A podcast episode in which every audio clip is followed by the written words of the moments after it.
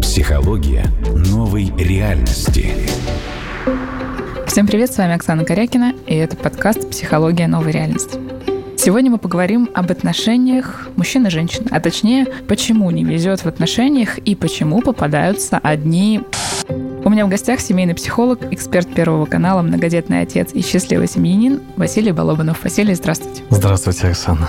Тема у нас сегодня такая, может быть, не очень приятная, но достаточно распространенная, поэтому будем обсуждать, будем говорить. И первый вопрос, который у меня пришел в голову, это почему происходит так, что в отношениях попадаются, ну, скажем так, одни и те же мужчины или одни и те же женщины, и с чем это связано? Когда люди получают э, уже какой-то бэкграунд, какой-то опыт в отношениях, они начинают проводить саморефлексию, да, анализировать и начинают замечать, что где-то наступают на одни и те же грабли, где-то история отношений, психотип человека или его поведение, или внешность похожи, то есть сводят какую-то аналитику. Мои клиенты часто отмечают, что истории их отношений во многом повторяются. Иногда меняется внешность человека, но сохраняется поведение. Иногда сохраняются и черты характера, внешность. Иногда люди замечают сходство по поведению в какой-то конкретной ситуации и начинают называть это словно по одним и тем же рельсам идет моя личная жизнь. Отношения одинаково начинаются, одинаково заканчиваются, и им хочется понять, с чем же это связано. Ведь я не пытаюсь скопировать историю прошлых неудачных отношений, но почему-то повторение происходит. Попадаются одни и те же. Я сейчас даже анализирую и понимаю, что это очень частая история, и у меня так было. Мега распространенная. И я думаю, что каждый сейчас в какой-то период жизни узнал себя. И я тоже. Абсолютно. И я тоже. Попробую раскрыть эту тему максимально простым, без использования терминологии, языком. Практически каждый родитель слышал про такой период взросления, его называют эдипов период. Обычно наступает в возрасте с 4 до 6 лет с небольшими отклонениями в зависимости от скорости развития. У кого-то чуть раньше, у кого-то чуть позже. В этот период метафорично так выражусь, у ребенка словно открывается новая комната в сознании, куда загружается информация. Загружается именно информация о взаимоотношении с противоположным полом. И, разумеется, основную часть этой инфы ребенок берет из отношений своих родителей. То есть он не знает, как хорошо, как плохо, он просто смотрит на то, какими выглядят отношения мамы и папы, и потом это становится знакомым. И бессознательно начинает проецировать это и реализовывать уже в своей взрослой жизни. Основной сценарий формируется как раз в Эдипов период. Затем может корректироваться, дополняться и слегка видоизменяться в период пубертата, там 14-13 лет и так далее. Это тоже на примере родителей или он где-то подсматривает, находит каких-то людей и вот корректирует? Там уже мир становится чуть шире, чем только родительская семья, поэтому в ход идут и учителя, и люди, в чьи личные отношения мы можем наблюдать, но родители по-прежнему является одним из основных источников. То есть ребенку нравится какой-то, или он не понимает, нравится ему или нет, какой-то шаблон поведения, условно говоря, да, чьих-то отношений, и он такой раз и на себя, и во взрослом возрасте это проявляет. Так получается? Да, в каком-то смысле ребенок чистый лист, и он смотрит на то, какими выглядят отношения у родителей. И их именно такими и запоминает, что они не хорошие, не плохие, а они как будто единственно возможные. Это не обязательно означает, что ребенок повторит один в один, да, их сценарий, но он точно возьмет какую-то часть как основа. Например, сейчас людям не нужно говорить о том, что Земля круглая, но ведь большинство людей по факту не имеют об этом фактического представления. Они не видели ее из э, космоса, да, они ориентируются только на те знания, которые дают другие люди. И вот также на ту информацию, которую нам дают папа и мама, точнее на поведение, мы ориентируемся как на базу. И формируется так называемый сексуально-психологический сценарий, то есть сценарий, по которым я буду выстраивать отношения с противоположным полом. Они бывают созидающие, бывают деструктивные, я думаю, сегодня, наверное, особенно интересно будет рассмотреть, какими бывают деструктивные сценарии развития отношений с противоположным полом. Созидающие, я думаю, что они и так хороши, да, поэтому так мы хороши. будем смотреть какой-то другой сценарий. Я буду приводить примеры некоторых из э, возможных сценариев на примере наших сказок, потому что герои всем понятны, да, будет легко откликаться. Итак, э, один из сценариев очень популярных мы его называем «Красная шапочка». Помните главную героиню сказки, да? Там была сама девочка, ее мама, бабушка.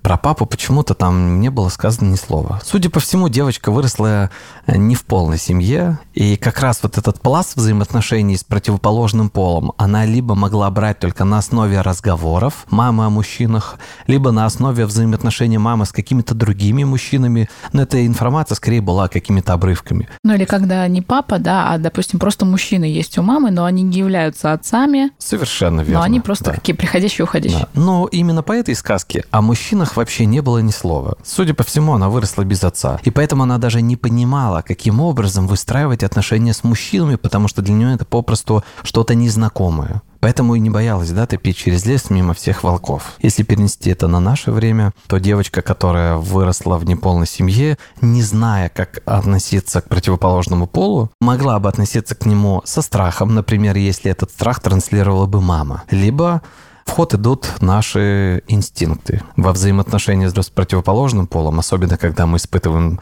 симпатию, то в ход идут и сексуальные инстинкты тоже. Поэтому часто мы можем наблюдать, как подростки демонстрируют довольно откровенные наряды, привлекая таким образом противоположный пол. Но ведь это не обязательно говорит о том, что девушка ищет именно секса. Возможно, она пытается так мужчину привлечь, но это не равно «я хочу только секса». Хотя мужчина может читать это довольно прямолинейно. И вот у них завязываются отношения. Через какое-то время она понимает, что его интересовал только секс, а она хотела развития отношений. Мужчина мог прочитать это слишком прямолинейно. И вот она выходит из этих отношений, понимая, что их интересы уже давно не совпадают. То есть, когда девочка девочка еще, ну, достаточно в таком подростковом возрасте, и когда все взрослые, очень часто эта история, вспомнила вот эту бабушку у подъезда и так далее, когда начинают осуждать, обсуждать ее откровенные наряды, какая она не пойми кто, да, вот эти осуждения. Девочка на самом деле чувствует себя совершенно иначе. То есть она пытается найти ту самую любовь, но таким образом, которым умеет, правильно? Совершенно верно. Возможно, показывая свою готовность, открытость к отношениям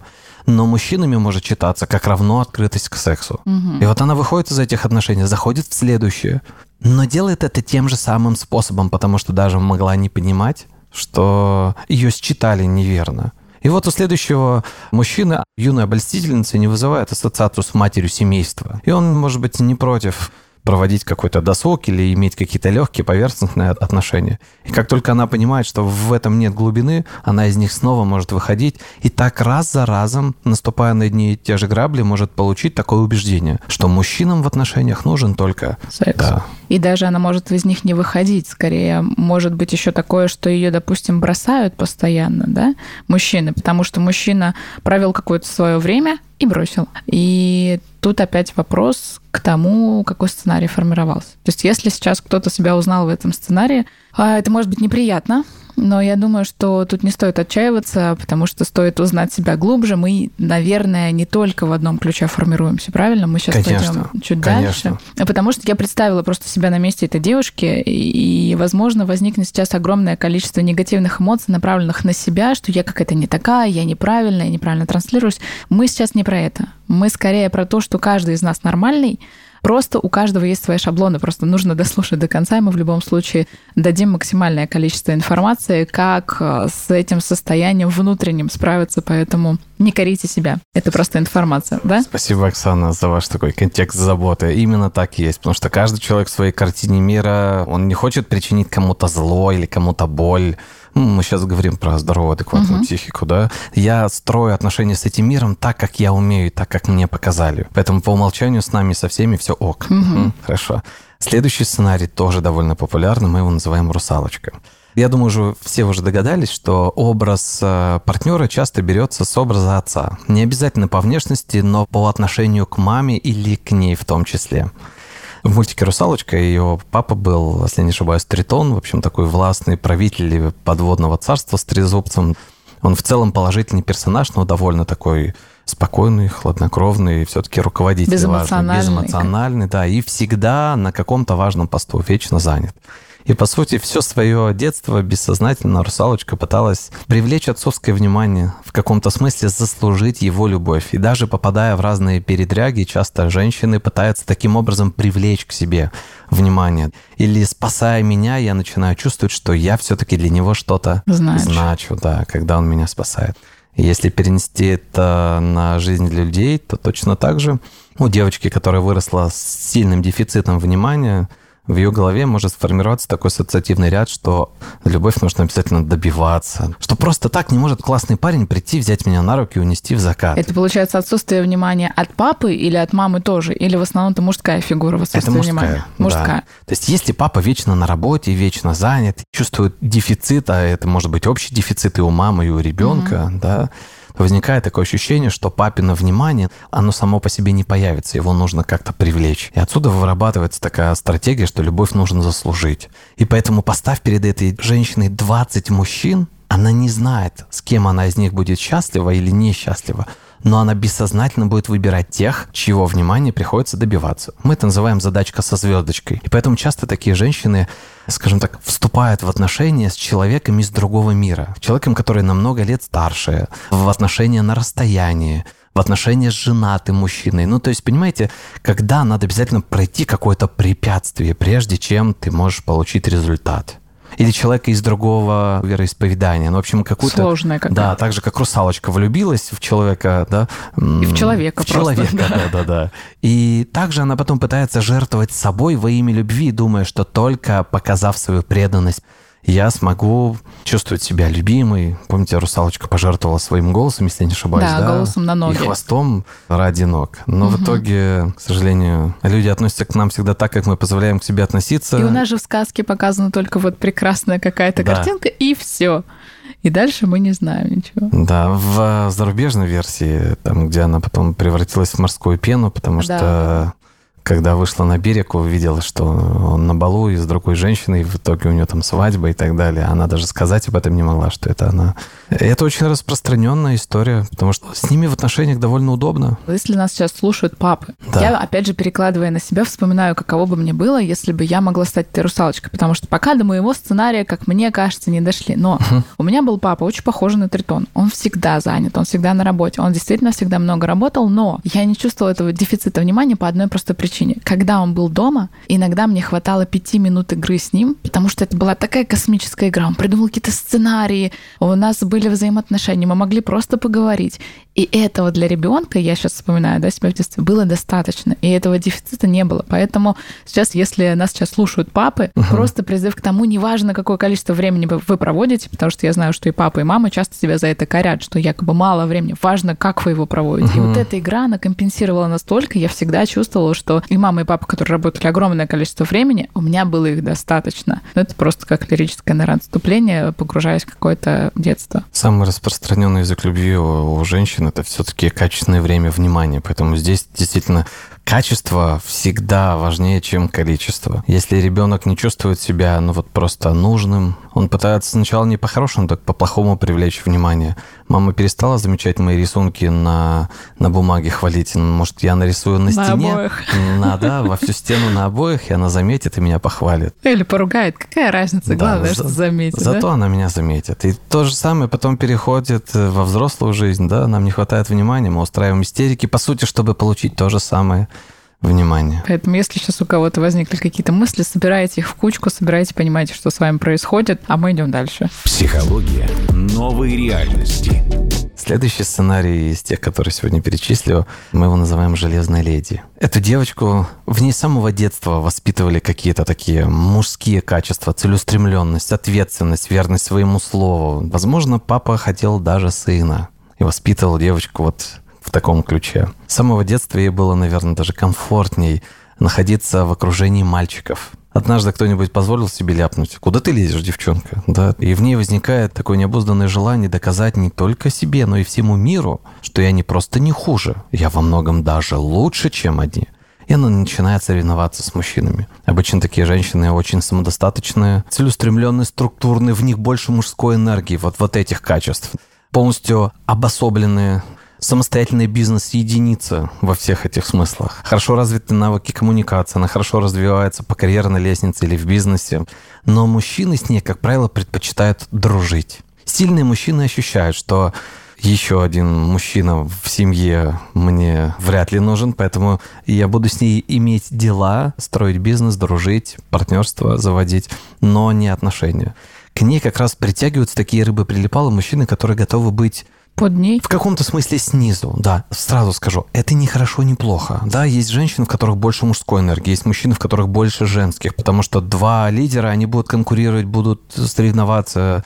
Это точно не про созидание. И вот она притягивает к себе мужчину, который готов в каком-то смысле быть под ней. Но через какое-то время она начинает ощущать свое доминирование над ним, да, и такие мужчины рядом с ней либо сбегают, либо спиваются, потому что вот ее желание доказать свое превосходство берет вверх. И эти отношения разваливаются. Да, это абсолютно сложная история. Вот мы и дошли до моего сценария, признаюсь честно.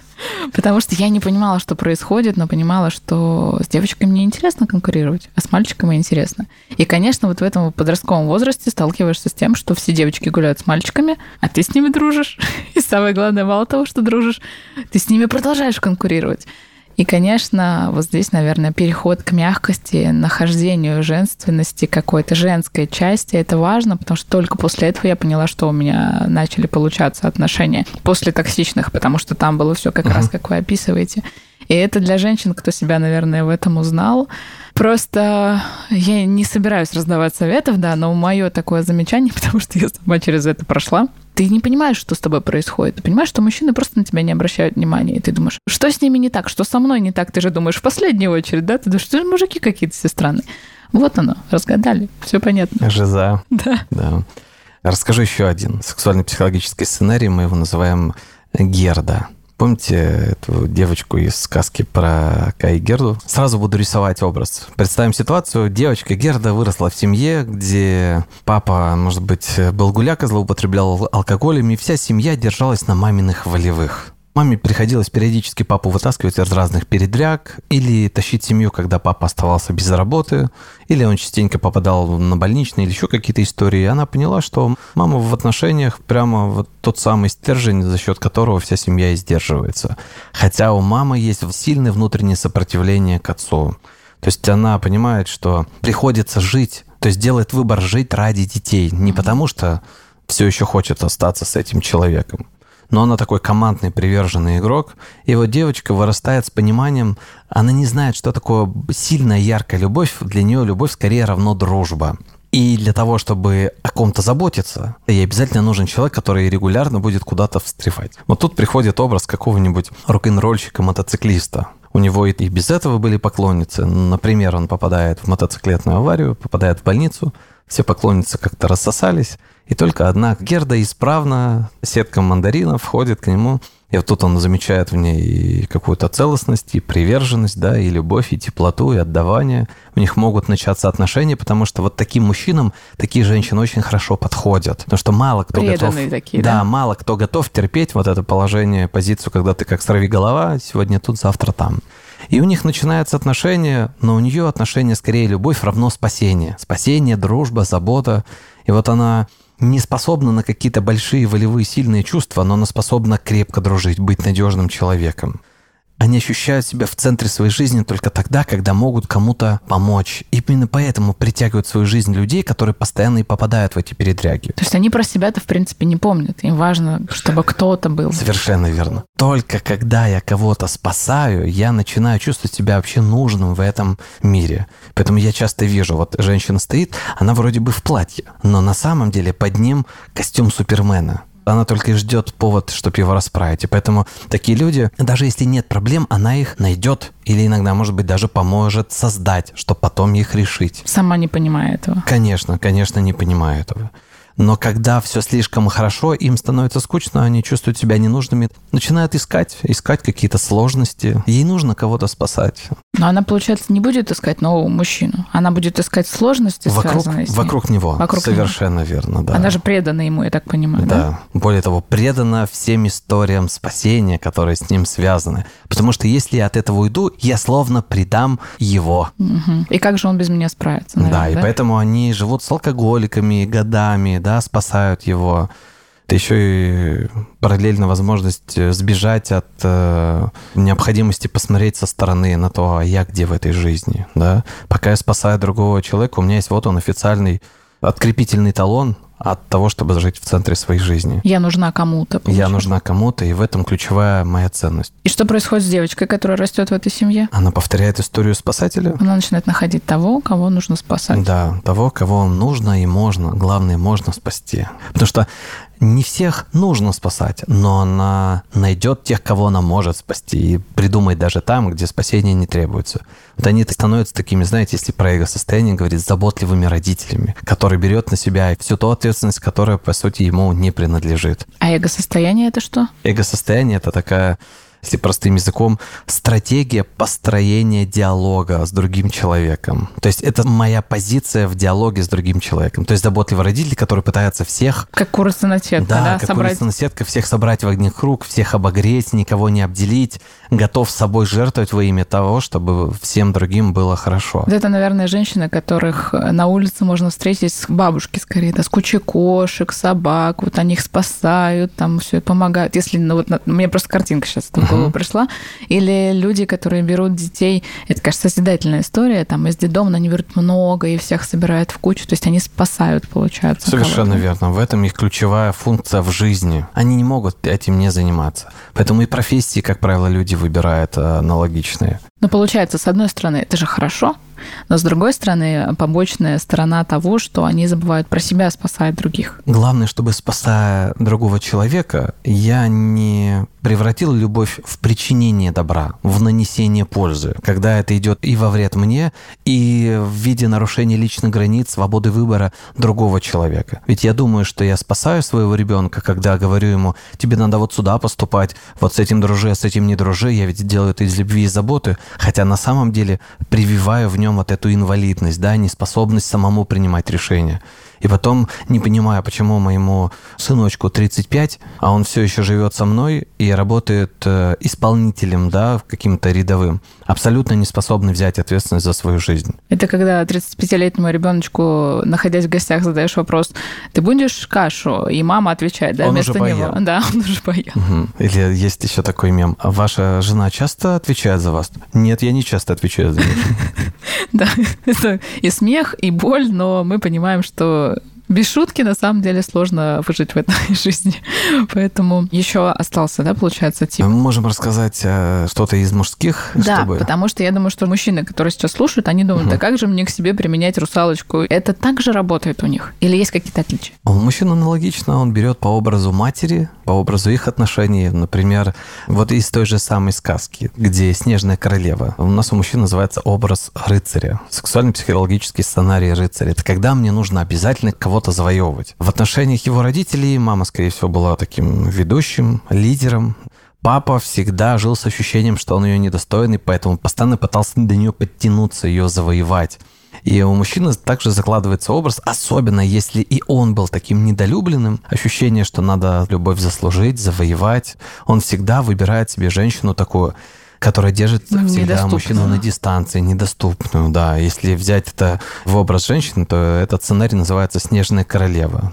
Она держит всегда на дистанции, бывает пренебрежительной, позволяет себя любить, но не любит сама. И вот она очень хорошо подходит под образ такого рыцаря. Он бегает за ней, но бегает ровно столько, пока она от него убегает. Потому что потом не понимает, что делать в отношениях. Как у русалочки не заложен образ, что мы просто вместе можем идти. Точно так же и у него. На самом деле, я так понимаю, что можно любое женское переложить на мужское. Конечно. Только обернуть это получается, что женщина, она берет по образу и подобию папы, Да. а мальчик, он по образу и подобию мамы, да? То есть Совершенно женщина верно. И на основе их взаимоотношений.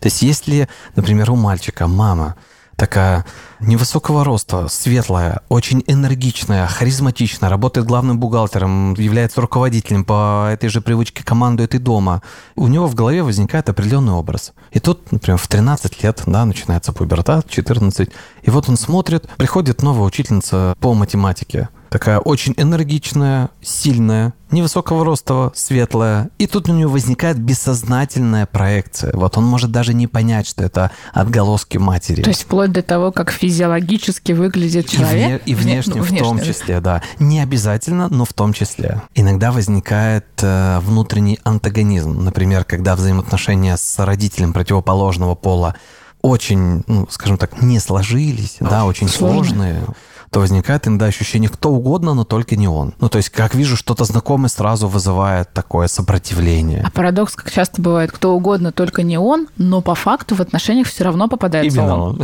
И получается, мы убегаем, но нас догоняет, точнее, мы выбираем бессознательно да, того же, кто на самом деле был похож на нашего отца или маму, от которых мы бежали. Часто же история. Совершенно Это верно. тоже по сценариям идет. Внешность я могу выбирать ну, по каким-то своим критериям, но сценарий это то, что лежит на подсознании, поэтому не управляется в моменте. То есть это то, что записано под коркой, ты можешь даже об этом не думать. Ты можешь даже не помнить, какими были отношения папы и мамы, или помнить только их частично. Ну да, если, допустим, они разошлись или там еще что-то происходит. Да, но сценарий заложен. Сейчас главный вопрос. Если девушка или мужчина осознали себя в каком-либо сценарии, потому что я так понимаю, что каждый из нас все равно в какой-то период жизни, как мы уже говорили, в определенном сценарии где-то состоял. Или сценарии же могут набираться по составляющим пазликам. Да, Их да. бывает. Что делать-то теперь? Вот человек понимает, что я вот в таком сценарии, и вот моя жизнь идет по накатанной. Естественно, вопрос, что делать. Если вы узнали себя в каком-то из этих сценариев или чувствуете, что у вас есть какой-то свой собственный, но он точно повторяется, у кого-то ездит словно по рельсам, да, у кого-то какие-то схожие элементы, но я точно предлагаю войти в терапию со специалистом в этой области, в области отношений, потому что со стороны все равно эксперт гораздо быстрее вытащит и элементы сценария, и даст практики о том, каким образом из этого выйти, потому что самостоятельно я могу осознать сценарий, но я могу даже не замечать, как я наступаю на те же самые грабли. Где эти грабли лежат? Как, например, человек-контролер, да, у которого проблемы с доверием или самооценкой. Тут разные могут быть истории. Он может даже не замечать, что он снова начинает контролировать, задавать вопросы или поддавливать. Он думает, что это забота, но другим человеком воспринимается как контроль. Поэтому нужен человек извне. Все-таки, чтобы дать какую-то пользу, я предложу такую самостоятельную практику.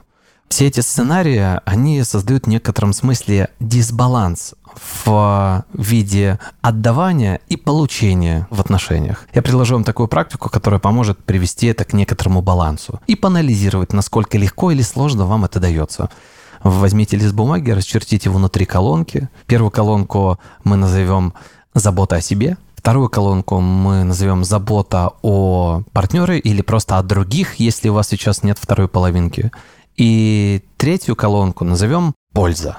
А в первой колонке нужно будет написать какие-то действия, которые доставляют мне удовольствие. Каким образом я забочусь о себе? Под словом «забота» я подразумеваю заботу о своем эмоциональном состоянии сейчас. То есть, чего мне Что- хорошо? Да, что-то приятное для себя. Во второй колонке какие-то действия, которыми я проявляю любовь к другим людям. Как тут Да. не переборщить? Вдруг это другим не нравится, а мне кажется, то нравится. Нужно прям в прямом смысле Если спросить. у тебя есть партнер, то лучше у него и спросить, да, какие мои действия по отношению к тебе тебе особенно нравятся, да, чтобы не играть в глухой телефон. Спасибо, очень хороший вопрос, Оксана.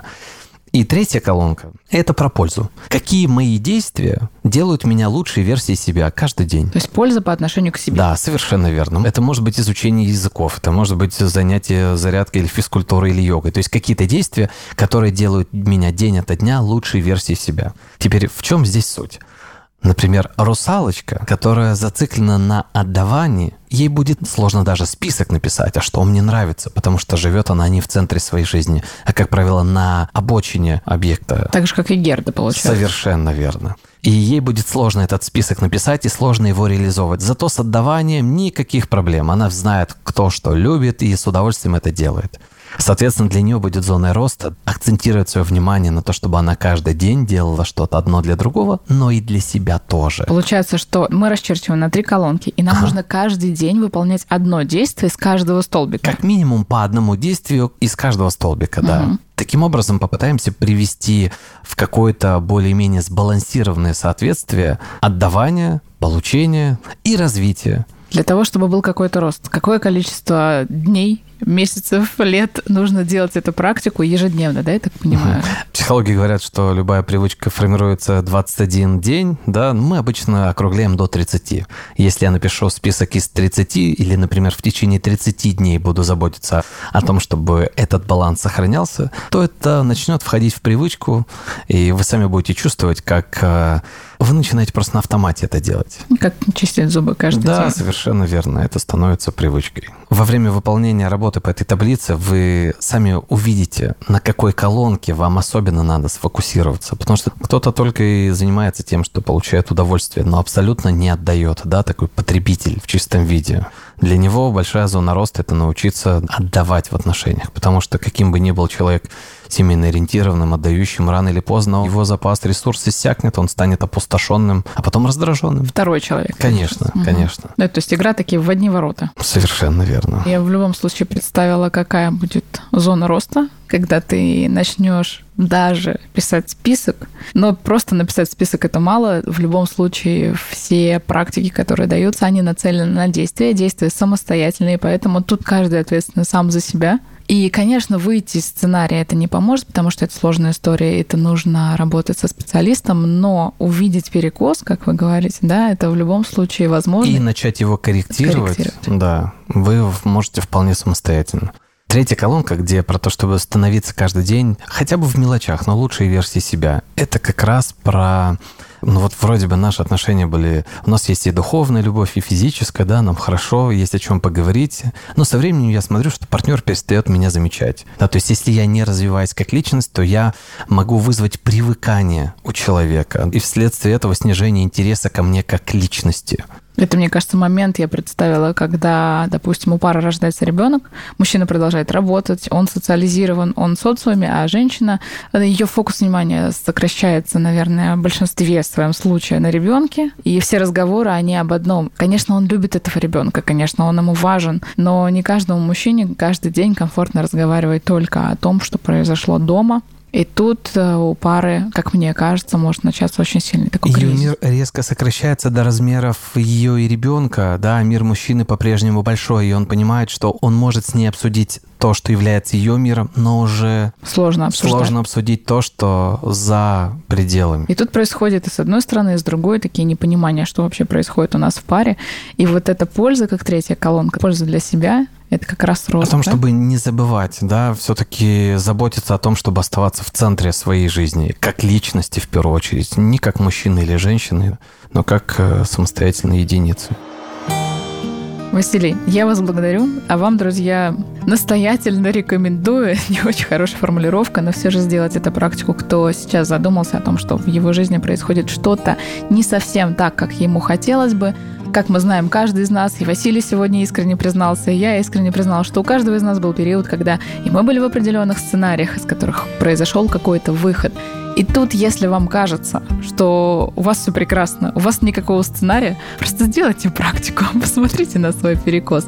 И я желаю вам роста, развития, идиллии и гармонии и с собой, и с партнером. Василий, спасибо. Напомню, что у меня в гостях был Василий Балобанов, семейный психолог, эксперт Первого канала, многодетный отец и счастливый семьянин. Василий, я вас благодарю. Рад встрече, Оксана.